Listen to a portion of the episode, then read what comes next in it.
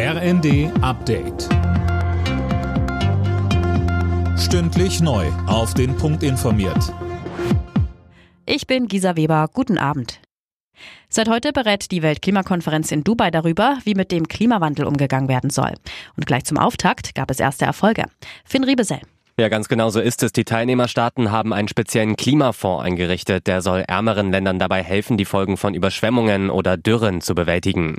Deutschland hat bereits 100 Millionen Dollar für den Fonds zugesagt, ebenso wie die Vereinigten Arabischen Emirate. Zwei Wochen lang geht die Konferenz mit Fachleuten, Ministern und Staatschefs aus aller Welt. Dabei geht es auch um den Ausstieg aus fossilen Brennstoffen und den Ausbau von erneuerbaren Energien.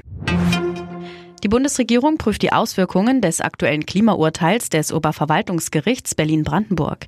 Das verpflichtet die Ampel dazu, Sofortprogramme für die Bereiche Gebäude und Verkehr auf den Weg zu bringen. Die Entscheidung werde nun ausgewertet, hieß es aus Regierungskreisen. Die Debatte über die Haushaltspolitik der Ampel hat am Vormittag im Bundestag noch einmal ordentlich Fahrt aufgenommen.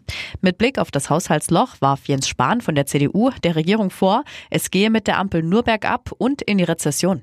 Der Punkt ist, dass Sie sich weigern, Prioritäten zu setzen. Sie haben so viel Geld zur Verfügung wie noch nie. Plus 33 Prozent. Da ist nichts kaputt gespart. Sie sind unfähig, Schwerpunkte zu setzen. Das ist das Problem Ihrer Haushaltspolitik. Zürich und Singapur haben New York als teuerste Stadt der Welt abgelöst. Das zeigt das Ranking des britischen Wirtschaftsmagazins Economist. In den Top 10 liegen außerdem Genf, Paris und Kopenhagen. Ein Grund dafür ist die hohe Inflation in Europa. Alle Nachrichten auf rnd.de